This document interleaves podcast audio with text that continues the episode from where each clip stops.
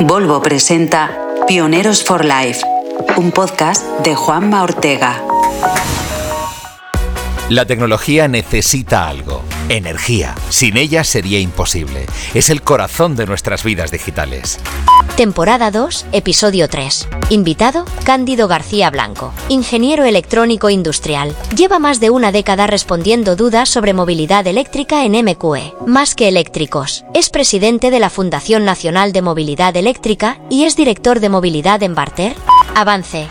Hacemos comunidades solares, hacemos una instalación fotovoltaica en un tejado en una nave y esa energía se vende en el mismo pueblo. A dos kilómetros tenemos que vender esa energía. La gente tiene el concepto de co- como que del sol no se puede, no se puede. Yo llevo un año y pico ya desconectado de la red, viviendo con la energía del sol.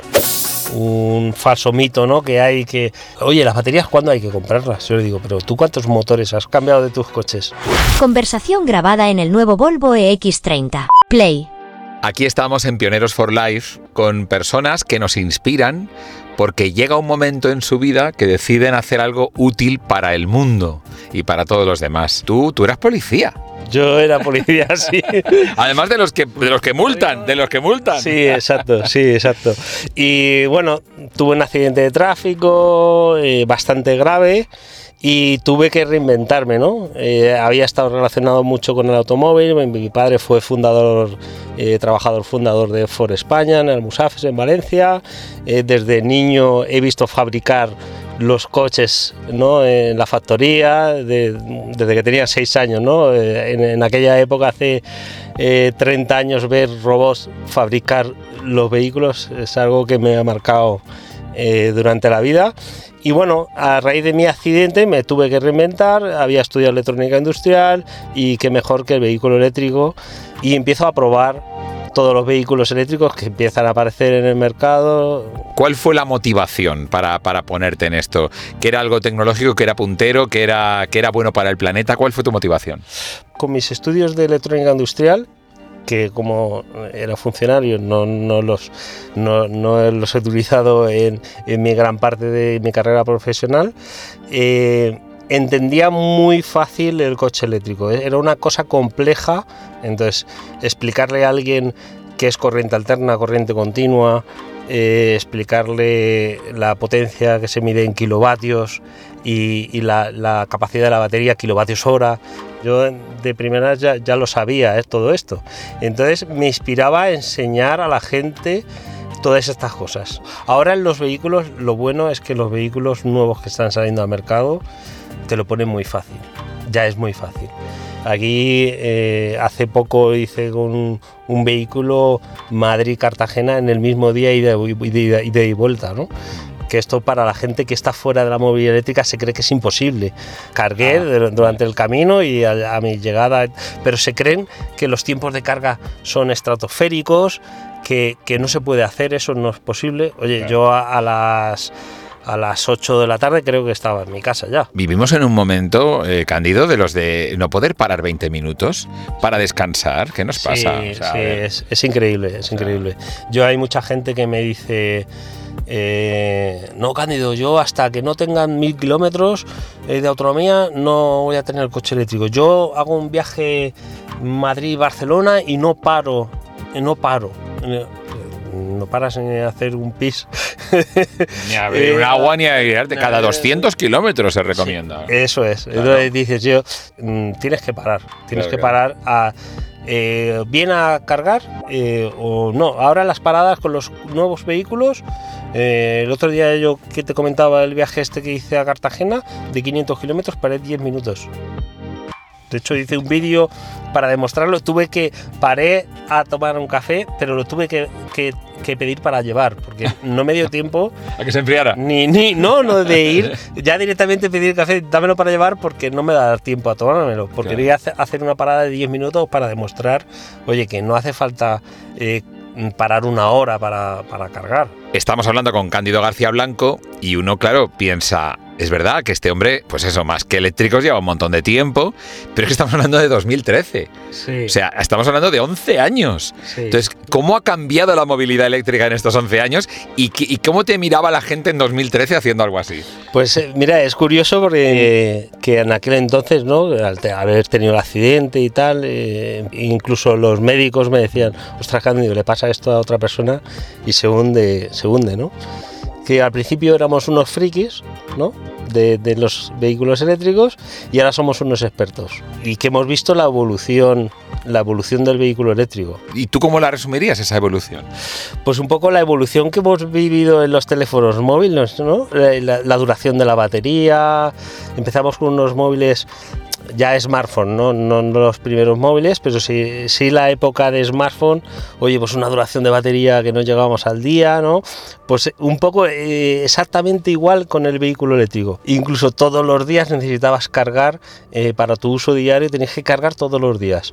Ahora ya no. Ahora ya tenemos unos vehículos con una autonomía de 400 kilómetros que dices, es que me hace falta cargar una vez a la semana. Eh, y, oye, y la energía de los puntos de carga también Sí. puede ser sostenible, ¿verdad? Claro, eh, es, es primordial. Compré el coche, no tenía sitio para poner las placas, pero compré, me compré unas placas solares. No tenía techo, techo para ponerlo, pero me las compré. Pa' tenerlas. Entonces, yo compré 10 placas solares, es isofacto.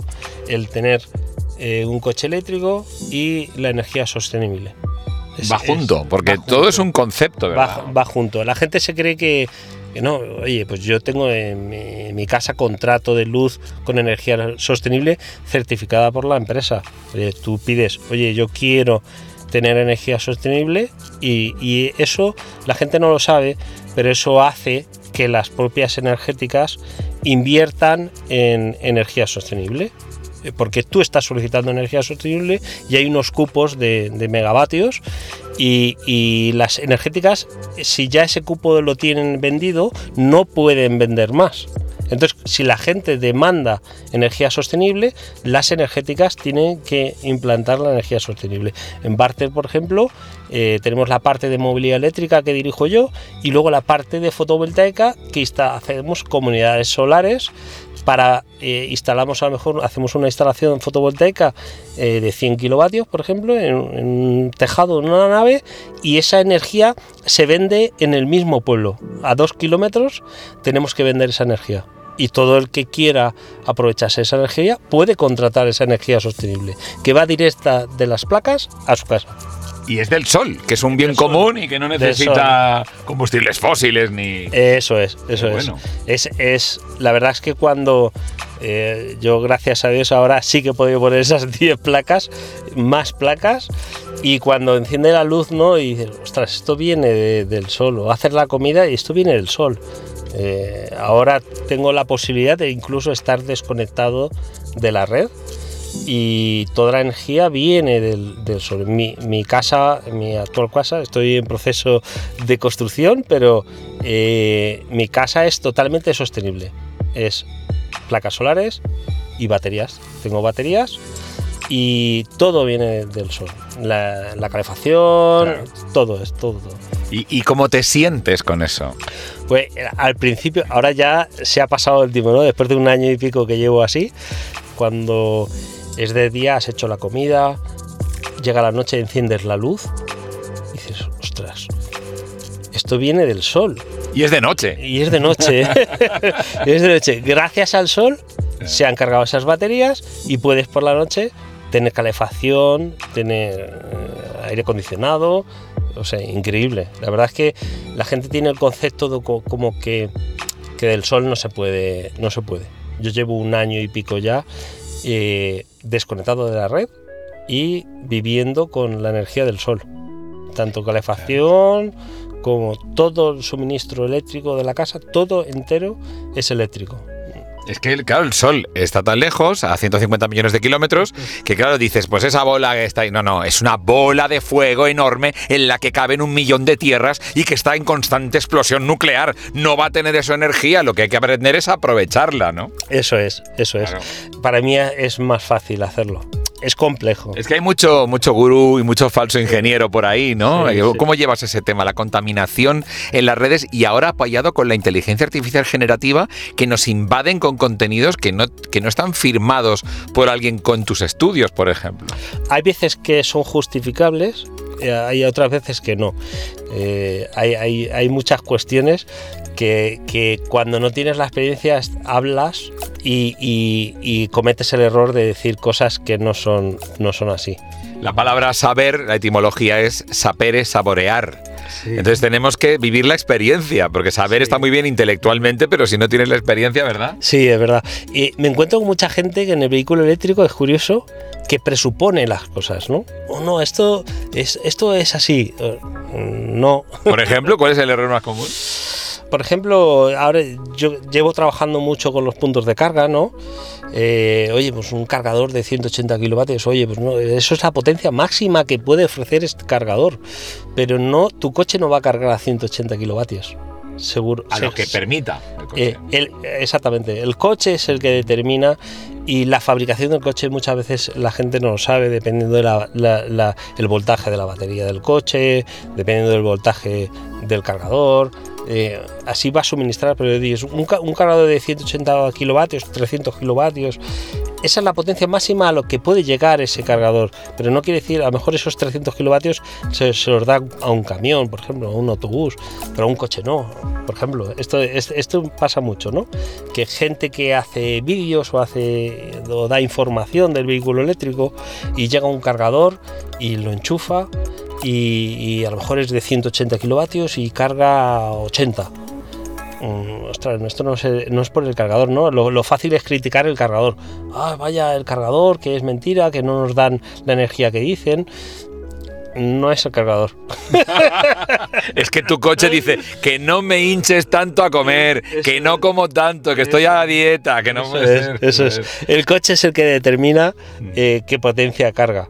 Entonces, muchas veces cometemos el error que, que pasa mucho de decir, ostras, es que no eh, lo han limitado o no están dando la potencia que realmente da. No, eso es la potencia máxima. Entiendo que es muy técnico y, ostras, Pero para eso estás tú, para contarlo bien. yo, la verdad es que siempre que puedo ayudar a alguien, siempre que me llaman, mi, mi número de teléfono pues, está en las redes sociales y mucha gente, recibo mensajes de gente que, oye Cándido, es que a ver si me puedes ayudar o quiero meterme en esto del vehículo eléctrico. No, encantado de poder ayudarte. Impresionante. Cándido deja el móvil en las redes sociales. Te va a durar dos días, eso lo sabes, ¿no? Ay, no hay nada como ponerlo en silencio para que no te molesten y atender cuando puedes Claro. realmente. Hay momentos de- del día que puedes atender el teléfono y oye, lo atiendes y ya está. o sea, Pues para solucionar de una eh, todas esas llamadas que a lo mejor son cosas que, que dices lo mismo, ¿qué les dirías a los usuarios como mensaje colectivo? El tema súper importante, siempre se lo digo, eh, el, el problema siempre se achaca los problemas al coche, ¿no? Oye, el coche, eh, no, es el, este coche no vale. O, oye, no. Eh, lo más importante es elegir el vehículo o, ya una vez que decides el vehículo porque te gusta, elegir la batería que se adapta a tus necesidades. Es súper importante. Normalmente los vehículos tienen varias baterías, va- varias capacidades, varios precios. Entonces eh, es muy importante elegir el vehículo que sea adecuado. Eh, a mí me he encontrado con comercial, ¿no? Yo hago 200 kilómetros todos los días. Ostras, pues no te compres un coche eléctrico que tenga 200 kilómetros de autonomía. Eh, Vas mal, vas mal. Un falso mito, ¿no? Que hay que, oye, las baterías, ¿cuándo hay que comprarlas? Yo le digo, pero ¿tú cuántos motores has cambiado? ¿Cuántos motores has cambiado de tus coches? Ninguno, ¿a que no? Yo no he cambiado ninguno, he tenido la suerte. Las baterías no se cambian. Ese exactamente le pongo el mismo ejemplo que el motor. Las baterías no se cambian. Por eso decía de elegir bien el vehículo. Si tú tienes, haces 200 eh, kilómetros todos los días, no compres un coche de 200 kilómetros. Compra un coche de 300 kilómetros.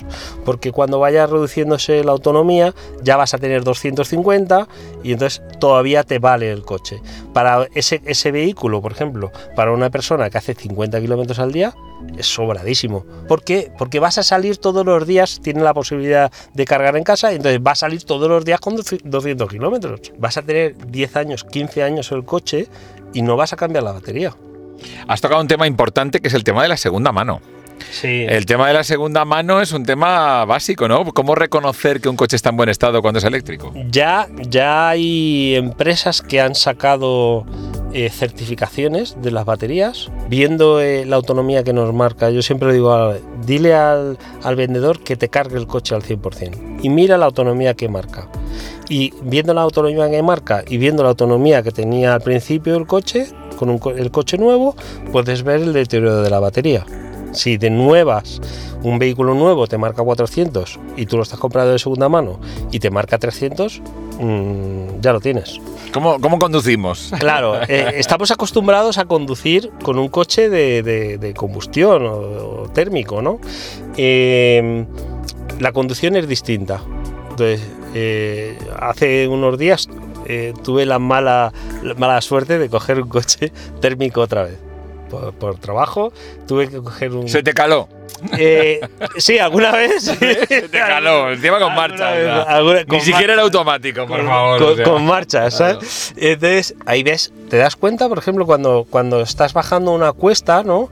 Y, y entonces te das cuenta de la pérdida de energía que estás teniendo, porque yo cuando voy con el coche eléctrico estoy cargando la batería. Eh, el otro día me comentaba, ostras, un- tengo no sé si son 60.000 kilómetros y no he cambiado las pastillas de freno. ¿Por qué? Porque eh, el motor eléctrico lo que hace es recargar la batería, pero a la vez frena el vehículo.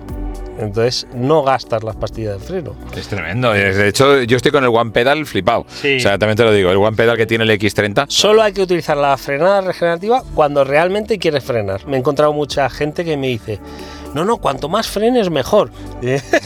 Claro, claro. No, mira, esto es como ir en la alfombra mágica de Aladino. Sí. Eh, Con la alfombra mágica tú no vas dando trompicones. Tú no vas a acelerón, frenazo, acelerón, frenazo, acelerón, frenazo. Tú vas disfrutando y, y llevando a tu pareja por, eh, por los límites del insospechado. Eso es. Claro. Y la suavidad que tiene el vehículo eléctrico, la insonorización, no hay ruido. Una de las cosas, le voy a contar un secreto, una de las cosas porque me, me metí en la movilidad eléctrica fue por eso precisamente. Los ruidos en el coche me molestan, me molestan. Eh, Haters del vehículo eléctrico, ¿no? O que no está acostumbrada o no lo conoce. eh, no, el sonido del motor. Oye, pues, eh, tú tienes un tractor. Claro. Bueno, para ir acabando, ¿qué mensaje entonces darías a los conductores, aparte de que conduzcan bien? Eh, ¿Qué mensaje darías a los conductores?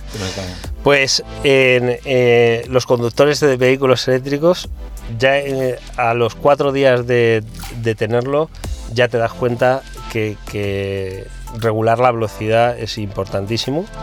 Súper importante respetar las normas de, de circulación porque el, coche te lo va a agradecer. Porque la autonomía, por ejemplo, hay mucha gente que, que tiene la costumbre y dice, no, yo voy a 130 porque eh, los radares no saltan hasta 130. O, sea, ir a 120 e ir a 130, eh, la autonomía, la diferencia de autonomía en el coche, en los coches actuales puede ser de unos 50 kilómetros. ¿eh? Fíjate. De ir a una velocidad e ir a otra. Por el rozamiento aerodinámico, por un montón de factores. eso ¿no? es, Claro, eso claro. es, eso es. Yo hace poco te leí que decías que, que el coche eléctrico es más seguro. es muchísimo más seguro por estos conceptos, ¿no? Se lo decía el director de, de la DGT, ¿no? Precisamente en una jornada de seguridad y se lo comentaba, ¿no? El, coche eléctrico es el mejor aliado tuyo, tu, mejor aliado es el coche eléctrico. ¿Por qué? Porque el propietario mismo se da cuenta enseguida que, que la- el consumo eh, a 130 con a 120 es, es muy distinto y va a respetar siempre las, las, las velocidades. Oye, que si una carretera es de 100 y vas a 100, ostras, mucho mejor para ti, vas a hacer muchos más kilómetros. Yo lo que he notado también, el reprise. En el momento de adelantamiento, el reprise de un eléctrico Sí. es mucho más seguro. Sí, sí, sí, sí, sí, exactamente. Las, las- los adelantamientos, eh, la potencia, much- muchas veces me dice la gente, gente que está desconectada de- del vehículo eléctrico, nunca mejor dicho, y- Desenchufada. desenchufada, me dice, oye, pero esto en las cuestas sube, sube bien, ¿no? Entonces, eh, el- el- lo- yo siempre lo digo también, que digo, lo peor del coche eléctrico es probarlo. Como lo pruebes, ya... Un conjunto eh, de sensaciones. man. Sí, eso es, eso Claro. es. Yo hay veces que, que me toca coger un coche, volver otra vez a un coche de combustión, por el trabajo, por, por circunstancias, Y, y me parece que, que vuelvo 20 años atrás, ¿no? Y dices, "Y el coche es nuevo, ¿no? Es reciente. El- lo que no se sabe eh, mucho, en, eh, que el primer coche que se fabricó fue eléctrico. Era como un carruaje de caballos. Y lo pasa, claro, que en aquel entonces las baterías no nos podemos imaginar cómo eran. Hacías dos kilómetros. Del señor Volta. El señor Volta las fabricaría, ¿no? Hilvanando cobre. Sí, sí, la verdad es que no se sabe, no se sabe mucho, no se conoce este dato. Eh, Henry Ford con, con la fabricación en cadena de los coches de combustión o de explosión desbancó ya por completo todo el tema del resto de vehículos, claro. Claro, se lo comió el Forte, famoso, ¿no? Eso es, Es eso es. histórico todo esto. Qué curioso. Oye, ¿cuál crees que es el mayor mito o malentendido sobre movilidad eléctrica? ¿Cuál es el mayor mito o, o error común que hay a la hora de enfrentarse a un eléctrico? Hay varios ciertos, pero antiguos. Lo que decía antes de la evolución del vehículo eléctrico, no es lo mismo los coches que se fabricaban al principio, en 2012, 2013, no tienen nada que ver con los vehículos actuales. Un mito que hay, oye, la calefacción, el aire acondicionado, eh, oye, ahora ya los coches nuevos vienen la mayoría con bomba de calor, la diferencia de autonomía de llevar la calefacción o no llevarla pueden ser 10 kilómetros de 400 kilómetros de autonomía, o sea, la diferencia es, es nada. Otro mito también muy importante, oye, no, es que no se pueden cargar hasta el 100%, oye, no, precisamente, eh, dependiendo de la tecnología de la batería, es necesario cargarlo al 100% porque al cargarlo al 100% es cuando se balancean las celdas. Entonces, eh, es un mito que mucha gente siempre te lo dice, no, pero no se puede cargar hasta el 100%. Sí que se puede cargar al 100%.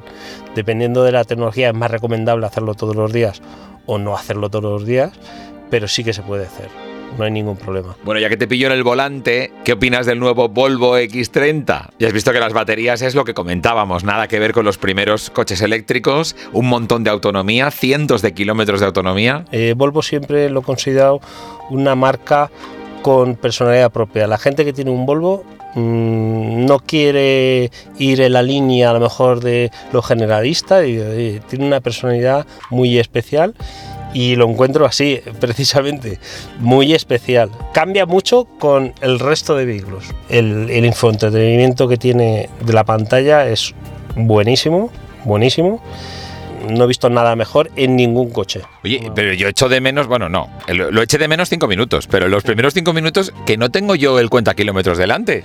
Ya, sí, tenemos que empezar a acostumbrarnos y llevas muchos años eh, conduciendo con una con un, Una aguja, una aguja analógica. una, una aguja delante, pero si te fijas, eh, muchas veces para, para mirar también tienes que perder la vista de la carretera. Hay gente que dice que, que al tenerlo de delante no pierdes la vista, y sí que pierdes la vista.